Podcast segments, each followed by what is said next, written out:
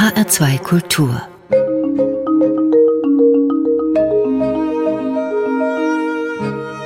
Doppelkopf Heute zu Gast Reinhold Neven-Dumont, Verleger und jetzt auch Romancier, Schriftsteller. Reinhold Neven-Dumont, lassen Sie uns die biografischen Wurzeln Ihrer Arbeit betrachten.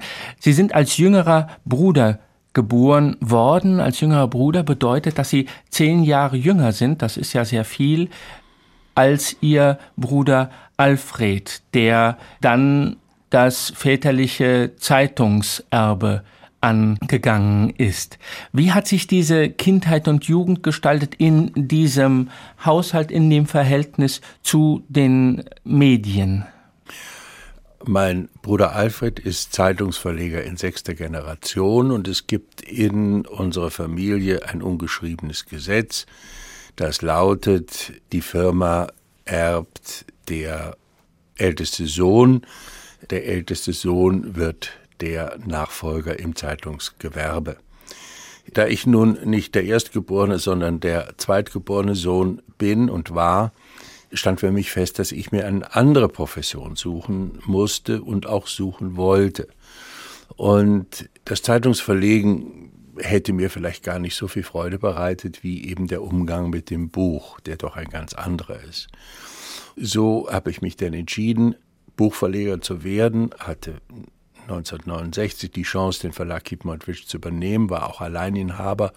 Das ist natürlich eine ganz besonders äh, privilegierte Position, in der man sich dann wiederfindet.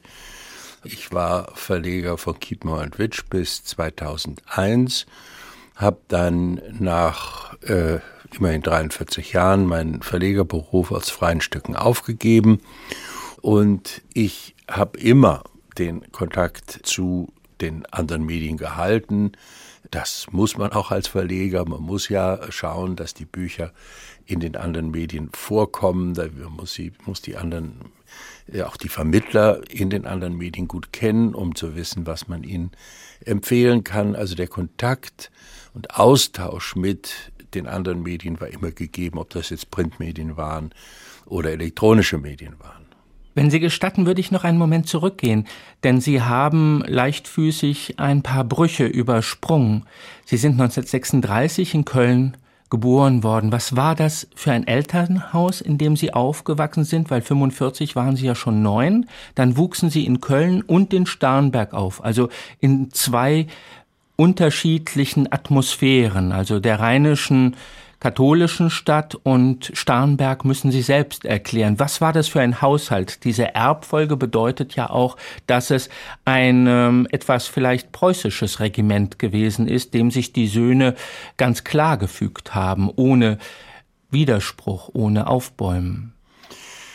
Also geboren bin ich in Köln, habe auch die allerersten Lebensjahre in Köln verbracht. Dann, als der Krieg ausbrach, als auf Köln die ersten Bomben fielen, ging unsere Mutter mit ihren vier Kindern in ihr elterliches Haus oberhalb des Starnberger Sees, die Villa Lehmbach, weil man sich dort in Sicherheit glaubte. Das war das Haus des Malers Franz von Lehnbach. Ja, also meine Mutter ist eine geborene von Lehmbach. Sie ist die Tochter von Franz von Lehmbach. Und von ihrem Vater her gab es eben diese sehr schöne Villa noch, oberhalb von Starnberg, wie ich sagte. Und dort habe ich die Jahre zwischen fünf und dreizehn verbracht. Dann nach der Währungsreform rief mein Vater uns wieder nach Köln zurück. Da war dann Köln wieder, die, die Wohnung, das Haus soweit wieder hergestellt, dass man sich dort wohnlich einrichten konnte. Aber prägend waren tatsächlich diese Jahre, die ich dort am Starnberger See verbracht habe. Welche Rolle hat der Nationalsozialismus gespielt? Wie wurde der bei Ihnen zu Hause empfunden? Wie wurde damit umgegangen? Äh, also ich, Sie müssen in Betracht ziehen, ich war 1945 neun.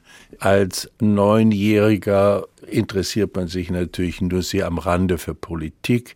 Ich habe natürlich mitbekommen, dass Krieg war. Ich habe mitbekommen, dass der Krieg dann irgendwann zu Ende ging, dass eine neue Ära anbrach. Aber ich hätte zum Beispiel nie von der Stunde Null gesprochen. Das tut ein Neunjähriger nicht. Und ich habe mich auch als Neunjähriger oder Jünger nicht mit dem Nationalsozialismus auseinandergesetzt. Mein Vater war während des Krieges in seinem Zeitungsbetrieb in Köln geblieben, kam nur relativ selten zu Besuch und wenn er denn mal kam, dann wurde auch nicht über den Nationalsozialismus gesprochen. Er hatte eine eher kritische Einstellung und es wäre auch riskant gewesen, das vor Frau und Kindern zu tun. Meine Mutter war vollkommen unpolitisch, die hat sich den Gegebenheiten angepasst, das heißt, sie hatte einen, einen großen Haushalt zu führen mit vielen Personen, die mussten mit Essen versorgt werden. Da hat sie sich engagiert, aber ich kann mich nicht erinnern, dass äh, sie von sich aus das Thema Nationalsozialismus weder mit positiven noch mit negativen Vorzeichen angesprochen hätte. Wie würden Sie Ihre politische Sozialisation beschreiben? Ich ziele da ein wenig auf diesen Kontrast zwischen Alfred, Ihrem älteren, zehn Jahre älteren Bruder, der als konservativ, extrovertiert beschrieben wird, und Ihnen, der Sie sehr klug die Balance gehalten haben beziehungsweise auch ihren Erfolg bei Kiepenheuer und Witsch gemacht haben mit einer Öffnung eines doch konservativen Verlages zu neuen, vielleicht auch unübersichtlichen, aber ja, Günter Wallraff müsste man schon sagen, ist auch ein Protagonist der neuen Linken gewesen. Ja, das ist richtig und zutreffend. In das erste von mir selbst verantwortete Programm habe ich die 13 unerwünschten Reportagen von Günter Wallraff aufgenommen. Das war ein Buch, das sicher in der Zeit davor, also sagen wir unter Josef Kasperwitsch, auf keinen Fall bei Kiepenwitsch hätte erscheinen können.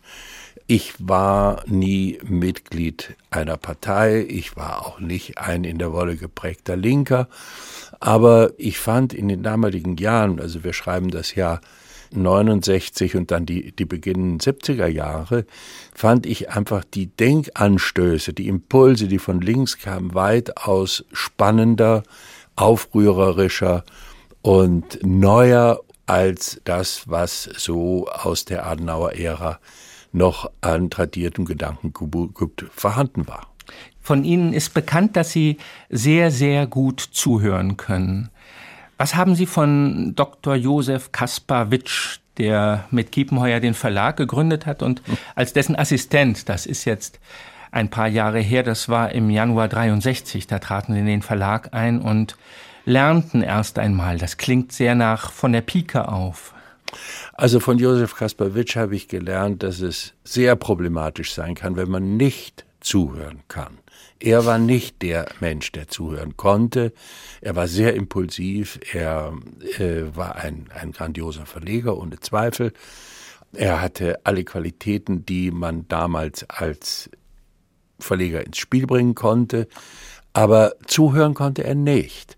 Und ich sah eben, wie Fehler daraus entstanden, dass er seinen Autoren, den Agenten, den Journalisten, also sein, den, seinen Gesprächspartnern eigentlich nicht zuhören konnte. Und äh, das hat sich mir eingeprägt. Und ähm, ich habe den Schluss daraus gezogen, dass es nützlich und sinnvoll ist, wenn man die Person, mit der man es zu tun hat, auch begreift. Und das kann nur so geschehen, dass man ihr zuhört und sie zu verstehen versucht. Reinhold Neven wie muss ich mir den Umgang von äh, Josef Kasparwitsch mit Saul Bello, Heinrich Böll, Mannes Sperber, das sind ja alles vorstellen, das sind ja alles Figuren, Persönlichkeiten, die ja auch zutiefst verletzt sind und gleichzeitig viel zu sagen haben oder Böll für mich, der ich ihn nie persönlich erlebt habe, auf eine zarte Weise etwas zu sagen haben. Also die Beziehung zu den genannten Autoren war natürlich unterschiedlich. Die engste Beziehung hatte er zu Heinrich Böll. Da würde ich nicht zögern zu sagen, dass diese Beziehung auch freundschaftliche Züge hatte. Mit Manes Sperber war er befreundet. Sie duzten sich und sie trafen sich durchaus auch zu Gelegenheiten, wenn es nicht allein um irgendein neues Buch, eine neue Publikation oder dergleichen ging. Sie trafen sich, weil sie eine große Sympathie füreinander hatten. Solbello schon schwieriger. Solbello sprach kein Deutsch, Josef Kasparowitsch sprach sehr schlecht Englisch. Also da äh, war eine Nähe schon deswegen nicht so leicht möglich, weil sie sprachliche Barrieren zu überwinden hatten. Reinhold Neven welche Konsequenzen haben Sie denn gezogen aus diesem Verhältnis, weil in der Rückschau ließen sich auch tragische Momente, also 1900 67, 1966 hatte Kas äh, Josef Kaspawitsch einen Herzinfarkt. Sie wurden Mitbesitzer 67 des Verlagsunternehmens, also nach vier Jahren und ähm, sechs Jahre nach ihrem Eintritt in den Verlag erwarben sie dann die Anteile. Das klingt nach einer gediegenen Lehrzeit. Sie haben dann den Verlag sehr verändert. Wie muss ich mir das vorstellen? Ja, also äh, natürlich war es eine Lehrzeit. Ich hatte vorher in München zwei Praktika gemacht. Das erste beim Kösel Verlag, das zweite beim eben gegründeten DTV. Also ich brachte so ein bisschen Erfahrung mit. Das war nicht viel. Insofern verdanke ich der Zeit, die ich mit äh, Josef Kaspavitsch zusammenarbeiten konnte und auch ihm als Person eine ganze Menge. Aber äh, äh, das war nicht so einfach, wie es jetzt vielleicht klingen mag. Er war ein, ein Einzeltäter. Also er war nicht der Hausherr, der die Bereitschaft aufgebracht hätte, da einen Nachfolger systematisch einzuarbeiten. Die Nachfolgefrage klang zwar ab und an durch, aber Josef Kasparowitsch war überzeugt, er hätte das ewige Leben. Das hatte er nicht. Er erlitt eben jenen Herzinfarkt 1966 und zu diesem Zeitpunkt war im Verlag nichts geklärt. Es war überhaupt nicht geklärt, wie jetzt äh, ohne ihn Entscheidungsabläufe vollzogen werden konnten. Äh, wer hatte das Recht, neue Autoren unter Vertrag zu nehmen? Er hat noch ein Dreivierteljahr gelebt. Und auch in dieser Zeit wurde das nicht letztendlich geklärt. Das war eine äußerst schwierige Zeit, weil man ja nicht wusste, kommt er wieder oder wird er nicht wiederkommen. Er starb dann 1967. Und erst dann wurde ich Geschäftsführer. Erst dann haben die Erben, also seine Witwe und seine vier Töchter, mich zum Geschäftsführer eingesetzt. Das hat äh, aus meiner Sicht die Sache natürlich befördert. Dann hatte ich plötzlich Verantwortung, musste mit ganzer Kraft, war noch sehr jung und musste mit ganzer Kraft mich da für das Wohl und Wehe des Verlages einsetzen und lernte dann natürlich in einer denkbar positiven Weise den Verlag mit seinen Stärken, mit seinen Schwächen kennen. Geben Sie mir da ein paar Hinweise, weil das ist ja einerseits diese Domlandschaft, die Stadt Köln, das katholische Köln, auch ein durchaus konservatives Establishment, hat man früher gesagt. Und dann ist da ein junger Verlagsleiter, Reinhold Neven-Dumont, der zwar im Verlag gearbeitet hat, aber nun von oben einsteigt und Besitzer ist eines doch auch konservativen Verlags. Also Annemarie Selinkos Roman Desiree war ein Verkaufsschlager, Wolfgang Leonards Die Revolution entlässt ihre ja. Kinder, 55 war das, aber 68 fand ja auch in Köln statt. Das wurde ja auch in Brinkmann ist ein Kind äh, dieser 68er Rebellion gewesen. Wie ging der Verleger damit um? Habe ich Sie dort zu dieser Zeit auf Demonstrationen getroffen? Haben Sie die Fenster geschlossen, wenn draußen demonstriert worden ist? Also gut, dass Sie den Namen Rolf-Dieter Brinkmann erwähnen, denn er war in der Tat Kölner und es war eine Zeit, in der es in der Tat Aufmärsche gab, Protestmärsche gab Jetzt suchen Sie in dem Bild mich. Also ich gehe nicht voran mit einer Fahne in der Hand oder einer, einem Megafon und äh, verkünde irgendwelche neuen progressiven Wahrheiten, aber Sie finden mich doch im Gefolge etwas weiter hinten oder wenn es um Sachverhalte geht, die ich äh, nun nicht gutiere oder die, die mir nicht einleuchten, dann finden Sie mich am Straßenrand. Und aufmerksamer Zuhörer, wenn es zu Diskussionen kommt, wenn von irgendeinem schnell errichteten Podium herunter geredet wird. Ähm, es gab damals ja auch, oder schon viel früher, gab es in Köln die Mittwochsgespräche. Das fand ich schon faszinierend. Aber sie finden mich nicht im Rampenlicht, sondern eher unter den Zuhörern. Wie muss ich mir Reinhold Neven vorstellen, dass zwei so entgegengesetzte Persönlichkeiten und Protagonisten der Zeitgeschichte wie Günter Wallraff, Undercover-Agent, ja. der sich mit Dreck beschmiert, der eigentlich auch eine zeitlebens eine gewisse Paranoia pflegt, von unten kommt und unten im Dreck auch wühlen will, um diesen Dreck sichtbar zu machen, zu einer Zeit, als die Bundesbürger doch sehr speckig und feist gewesen sind und gesagt haben, ja, wir haben es endlich nach oben geschafft oder zumindest haben wir den Ratensparvertrag für unseren Ford Taunus und äh, da will, da wollen wir nicht, dass da einer Dreck drauf schmeißt und wie es bei Krupp aussieht, muss man nicht wissen und zu Melita muss man nicht in die Kessel steigen, um zu schauen, wie die Produktionsbedingungen sind. Da schämen wir uns vielleicht für, aber wir kriegen ja das Geld und der Bausparvertrag läuft auch.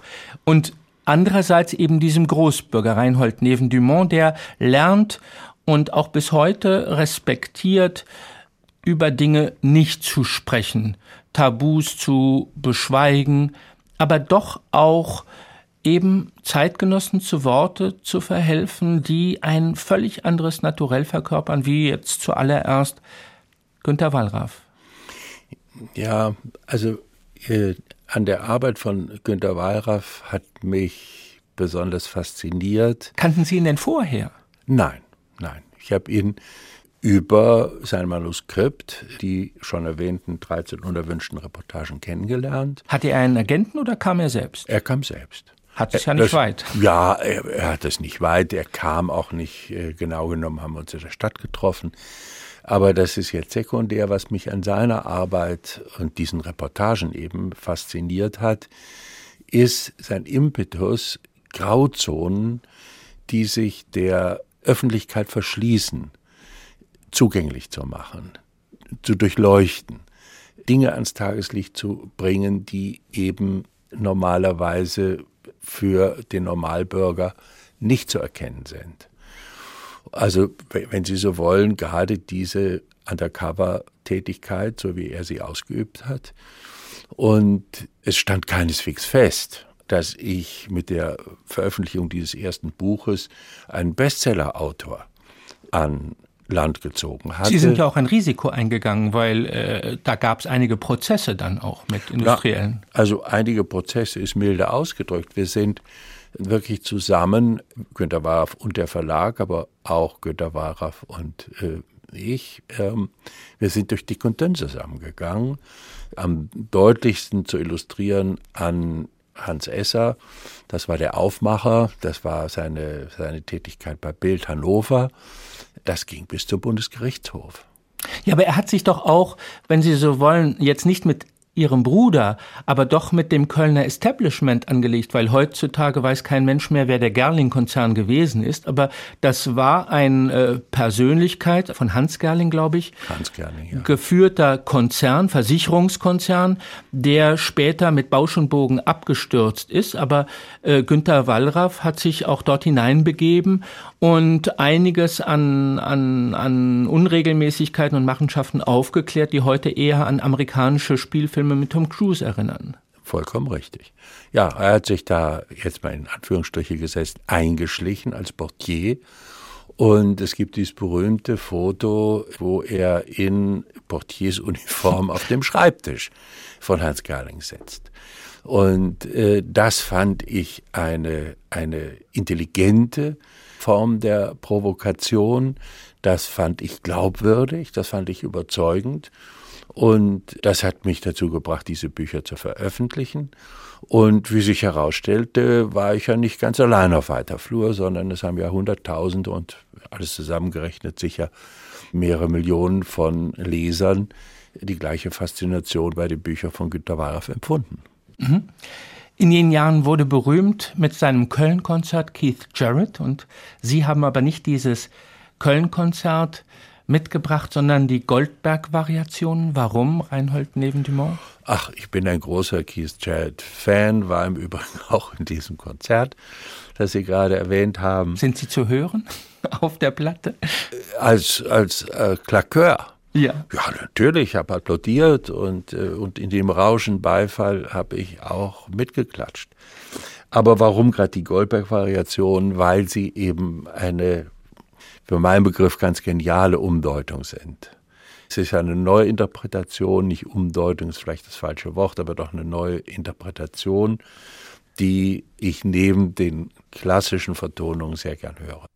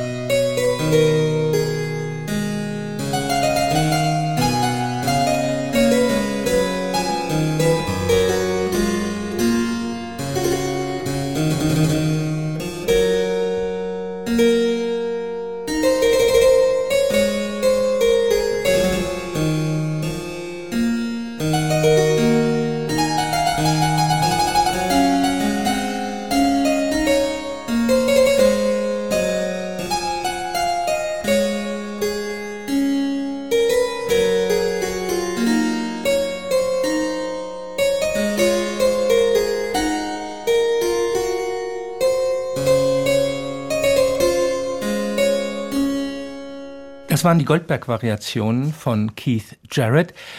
Zu Gast beim Doppelkopf auf HR2 Kultur Reinhold Neven-Dumont.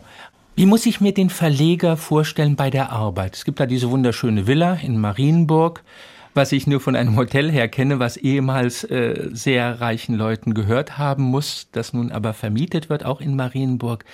Wie muss ich mir Ihre Arbeit vorstellen, wenn ich daran denke, dass Sie mit Gabriel Garcia Marquez einen der wichtigsten lateinamerikanischen Autoren nach Deutschland gebracht haben, der ja zuerst mal ein Fantast, ein Spinner, auch in seiner Sprache, heute nennt man das so freundlich magischen Realismus, aber damals war es ziemlich wahnsinnig, was er da beschrieben hat sehr materiell, sehr unprätentiös, ein hartes Leben im Regenwald und gleichzeitig fantastisch eine Liebe, wo der Telegrafenbote mit Schmetterlingen seine Liebste umwirbt.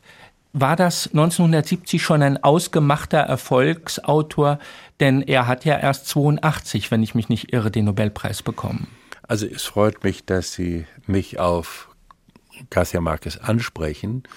Ich sagte vorhin, äh, die 13 unerwünschten Reportagen von Günter Wallraff waren in meinem ersten von mir selbst verantworteten Programm, die 100 Jahre Einsamkeit auch. Und das war natürlich ein fulminanter Start. Die lateinamerikanischen Literaturen waren, zum, waren zur damaligen Zeit weitgehend weiße Flecken auf der literarischen Landkarte. In der DDR wurden sie gepflegt. In der DDR mehr, aber davon hatte der Bundesbürger natürlich wenig. Garcia Marquez kannte niemand. Ähm, ich wurde von einem Übersetzer, dem Kurt Meyer Clason, auf ihn aufmerksam gemacht. Und er nannte mir den Titel. Ich sagte, oh Gottes Willen, Meyer Clason, 100 Jahre Einsamkeit, wer will denn das haben?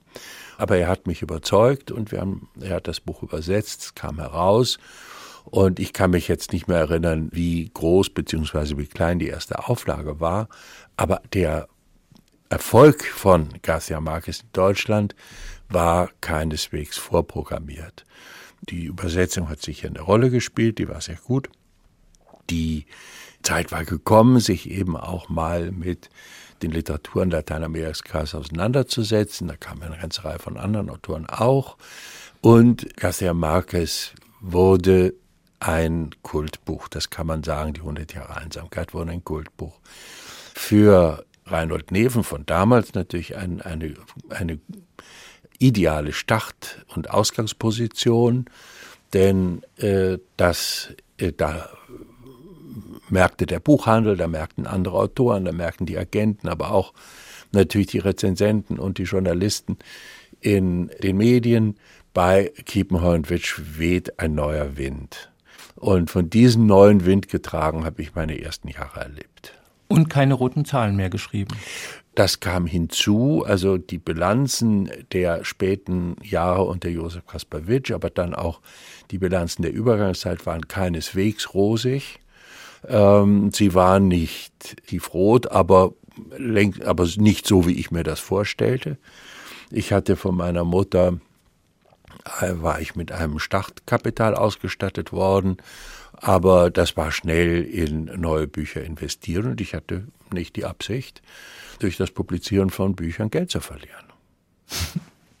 Was haben Sie gemacht, um Geld zu verdienen? Gute Bücher gemacht. Ja, aber Sie wussten doch nicht, dass es gute Bücher waren. Hm, das ist natürlich immer mit einem Glücksfaktor, mit einem Risikofaktor behaftet, aber ich habe mich sehr auch verlassen auf das Urteil äh, der Lektoren im Verlag. Äh, das war eine ganz, ganz enge Zusammenarbeit. Damals war ja auch noch Dieter Wellershoff Lektor bei Kiepenheuer und Witsch. Ganz, wir haben uns jeden Tag getroffen, wir haben uns jeden Tag unterhalten, wir haben neue Bücher diskutiert, neue literarische Strömungen und dergleichen. Also ich war in einem ständigen Gesprächsfluss und äh, habe also natürlich auch sicher ab und an das äh, vielberufene äh, Verlegernäschen eingesetzt, aber ich glaube eigentlich nicht an die Verlegernase, sondern ich glaube, dass man sich gut informieren sollte und dann mit gutem Rat und eigener Intelligenz zu einem Urteil kommen sollte. In den 70ern war Reinhold Neven der Zeitgeist ja kein Aristokrat zu Pferde, sondern eher einer im, im Ostfriesennerz mit roter Fahne, der da herummarschierte. Ich glaube mich zu erinnern, dass ich äh, Che Guevaras äh, Tagebuch bei Kiepenheuer und Witsch gesehen habe.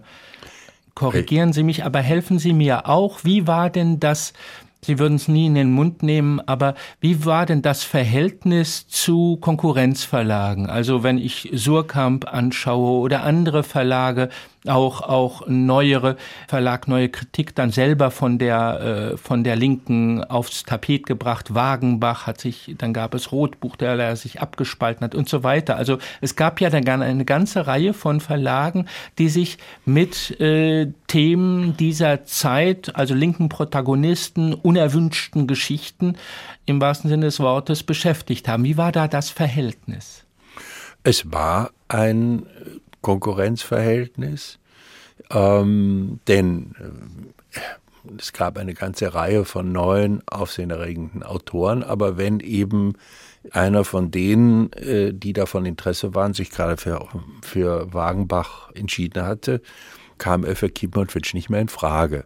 Also insofern doch eine Konkurrenzsituation. Andererseits durch die Autoren, die ich, sagen wir mal, im Jahre 73, 74 bereits bei Kiepen und Witsch neu versammelt hatte, von denen ging eine solche Ausstrahlungskraft aus, dass wir eher Mühe hatten, das Programm nicht auszuweiten. Wir hätten mehr Bücher machen können, ähm, mehr als gut gewesen wäre aus ökonomischen Gründen, aber auch die, die Zahl der, der Mitarbeiter war begrenzt. Kiepmann-Twitch war ja nie ein großer Verlag. Hab manchmal gefragt, was glauben Sie denn, wie, wie viele Leute da arbeiten? Und da wurde mir gesagt 100. Es waren 25, 26, 27 zum Schluss. Wie viele Bücher pro Programm? Also wir haben im Jahr ungefähr 80 Bücher gemacht. Mal ein paar weniger, mal ein paar mehr. Und das war genau die Menge, die wir mit Sorgfalt ins Verlagsprogramm einspeisen konnten und so, dass wir uns um jeden einzelnen Titel auch wirklich kümmern konnten, ihn vertreten konnten, auch nach außen hin und äh, alles tun konnten, was in unserer Kraft stand, um für die Verbreitung zu sorgen. Aber in jenen Jahren hätte es keine Mühe bedeutet, das Programm aufzustocken, sagen wir auf 100 oder 110 Titel pro Jahr. Äh, wir hatten großen Zustrom, äh, was ja auch eine Form der Bestätigung war. Reinhold Neven-Dumont, wie haben Sie Wolf Biermann kennengelernt? Wolf Biermann habe ich auf Vermittlung von Günter Wallraff mal in seiner Wohnung in der Chausseestraße in Ostberlin besucht. Er war mir natürlich durch seine Lieder, durch äh, seine Musik, durch seine Übersetzung keineswegs ein Unbekannter. Aber äh, ich bin hin, äh, hatte mich bei ihm angemeldet, bin auch aus Berlin, habe ihn besucht, nicht ganz ohne Hintersinn. Sie haben es eben, glaube ich, schon erwähnt. Es hatte eine Zellteilung gegeben bei Wagenbach, eine Gruppe von Lektoren und anderen Mitarbeitern abgespalten, einen neuen Verlag gegründet und die Autoren des alten Wagenbach Verlages wurden gefragt, ob sie bei Klaus Wagenbach bleiben oder ob sie in den neuen Verlag überwechseln wollten. Und da hat, längst bevor dieses erste Gespräch stattfand, Wolf Biermann sich dafür entschieden, gesagt, weder zum einen noch zum anderen. Also er war auf der Suche nach einem neuen Verlag und da wollte ich mich ins Spiel bringen. Und äh, die Empfehlung von Günter Wallraff hat sicher dazu geführt, dass er mich eingeladen hat zu kommen. Für ihn war aber Kiepenheuer und Witsch natürlich auch sehr stark der Verlag von, von Heinrich Böll. Heinrich Böll hatte eher große menschliche, aber auch politische Sympathien. Also äh, sicher gehörte Kiepenheuer und Witsch zu den Verlagen, die für ihn als Autor in Frage kamen. Und bei diesem ersten Besuch, da tat er das, was er immer tat, nämlich Gitarre spielen und äh, hat sich eigentlich nicht weiter nach dem Verlag oder nach Verlagskonditionen und dergleichen erkundigt. Aber als ich dann wieder nach West-Berlin fuhr, man musste ja abends zurück, hatte ich doch den Eindruck, dass da eine Chance bestand. Und der Vertrag, der erste Vertrag mit ihm wurde tatsächlich auch erst später nach dem Kölner Konzert, nach der Ausbürgerung unterschrieben. 2001 haben Sie angekündigt erst, aber 2002 haben Sie die Verlagsmehrheit an ein größeres Unternehmen übergeben, Holzbrink Verlag.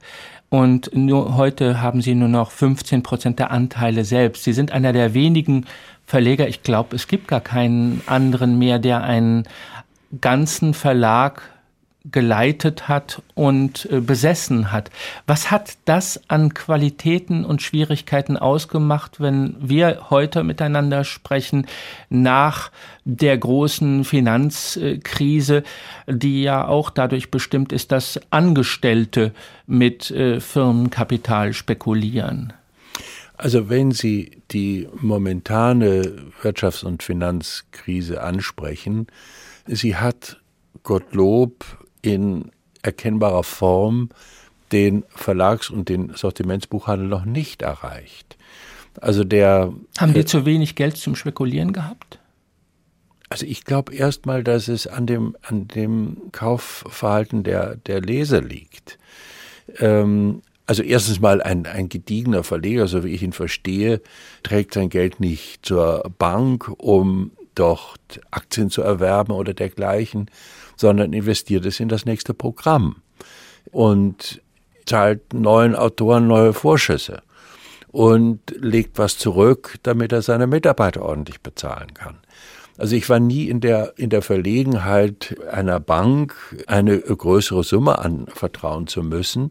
Ganz im Gegenteil, wir mussten jedes Jahr so im Sommer, wenn die Buchhändler noch nicht bezahlt hatten, aber die Drucker schon bezahlt werden wollten, mussten wir bei den Banken Überbrückungskredite in Anspruch nehmen. So für zwei, drei Monate, die wurden dann im Herbst wieder zurückgezahlt.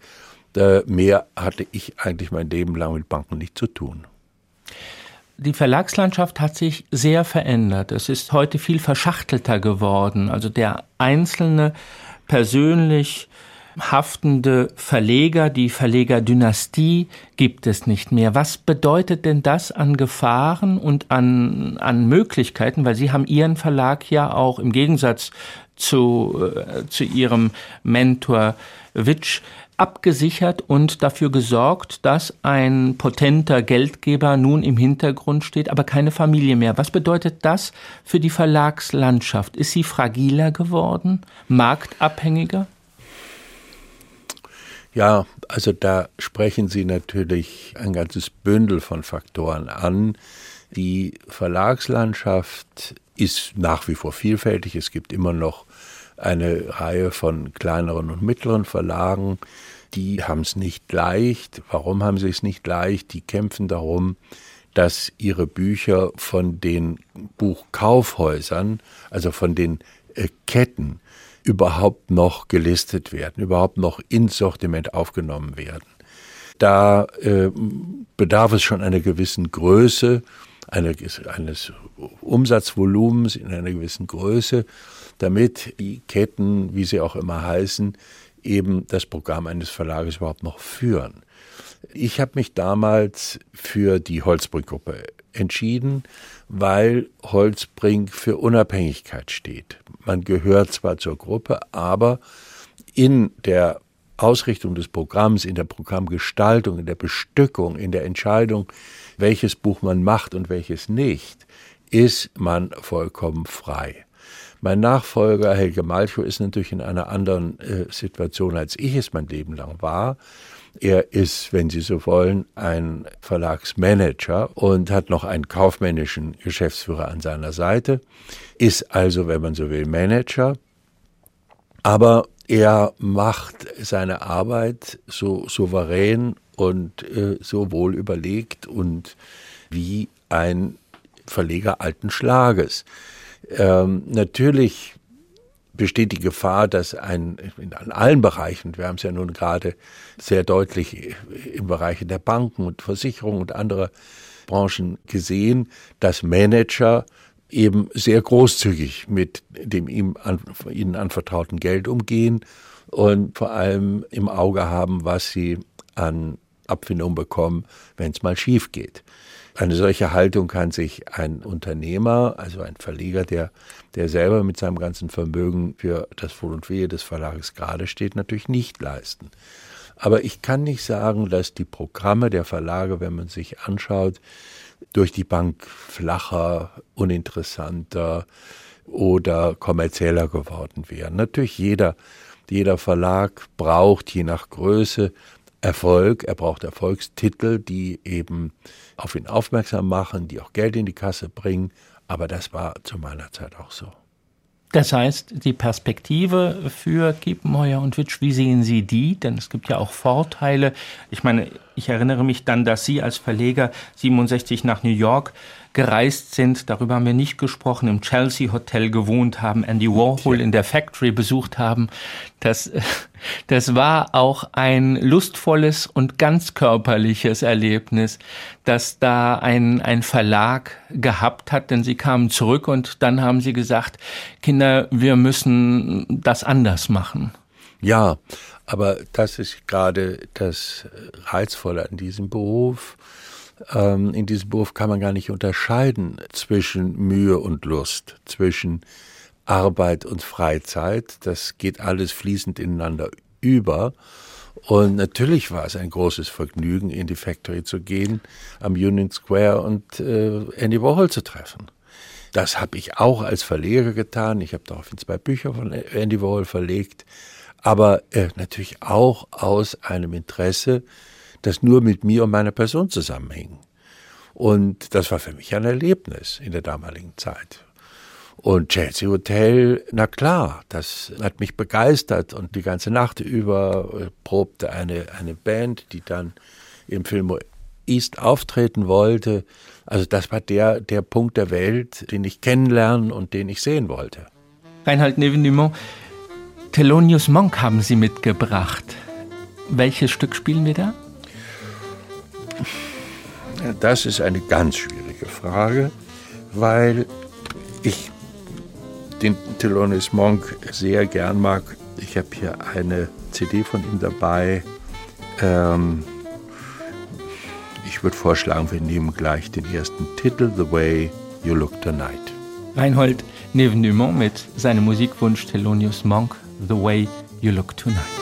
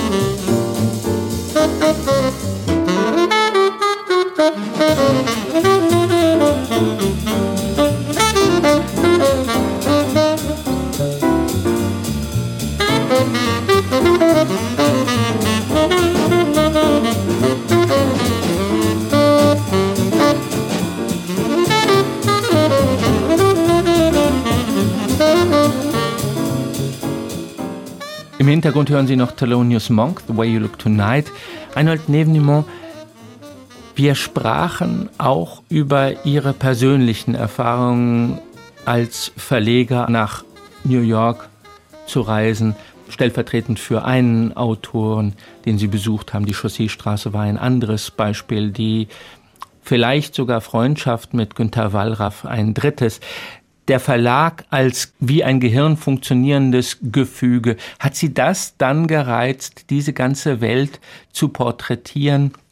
Sie haben Ihren ersten Roman, der im zarten Alter von, das darf man gar nicht sagen, fast sieben Jahrzehnten erschienen ist, die Villa genannt und beschreiben dort ein Leben, das äh, nicht nur mich, sondern viele Kritiker ein wenig an die Buddenbrock-Dynastie erinnert. Was war da der Reiz? Wieder alles auf einmal zu bestimmen und sich alles gemeinsam auszudenken? Natürlich kenne ich die Buddenbrocks und natürlich habe ich mir auch die Verfilmung der Buddenbrocks angesehen, aber ich habe es tunlichst vermieden, in der Zeit, als ich an diesem Roman saß, die Buddenbrocks noch einmal zu lesen. Ich glaube, das hätte verheerende Folgen gehabt, weil im Vergleich zu Thomas Mann und diesem, diesem Jahrhundertwerk wäre ich mir so beschämend klein und unwichtig vorgekommen, dass ich möglicherweise verzagt wäre. Also mit den Buddenbrocks kann man sicher mein Roman nicht vergleichen. Das hieße die Messlatte zu hoch legen. Aber ich wollte über ein Milieu schreiben, ich wollte auch über eine Zeit schreiben, die ich zwar noch in einem Art Gedächtnis habe, die auch natürlich für mich eine prägende Zeit war, die aber gleichzeitig einen Umbruch darstellt. Der Roman spielt im Jahre 1952. 1952 war die Nachkriegszeit für Deutschland beendet, die Währungsreform hatte stattgefunden und es herrschte in Deutschland eine Aufbruchstimmung der besonderen Art. Man bereitete sich vor auf das, was man dann Wirtschaftswunder nennen würde.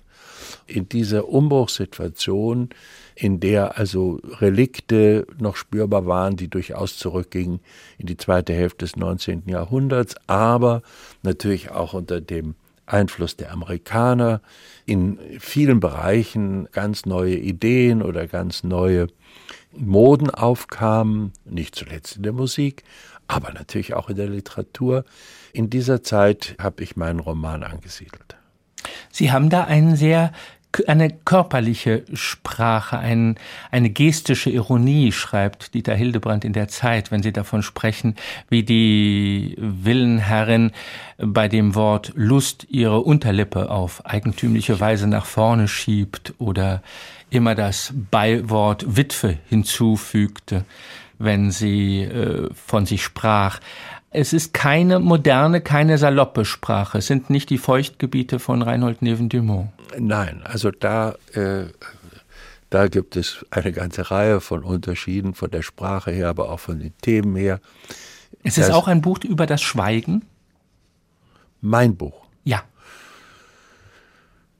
Ja, also. Äh, Denn es ist ja ein Buch über die Liebe und gleichzeitig wird es ganz zart dargestellt und es sind sehr viele Hoffnungen und sehr viele symbolische Handlungen drin.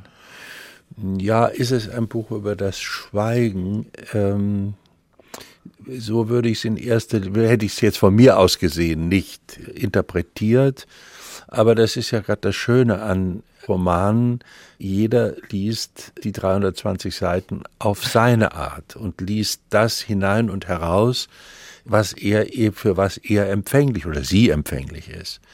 Der Autor gibt natürlich das Thema vor, er gibt die Figuren vor, er gibt so eine Stilebene vor, die bei mir ganz und gar nicht die Stilebene der, der Feuchtgebiete ist oder der Nachfolgebücher, die jetzt so im Schwange sind.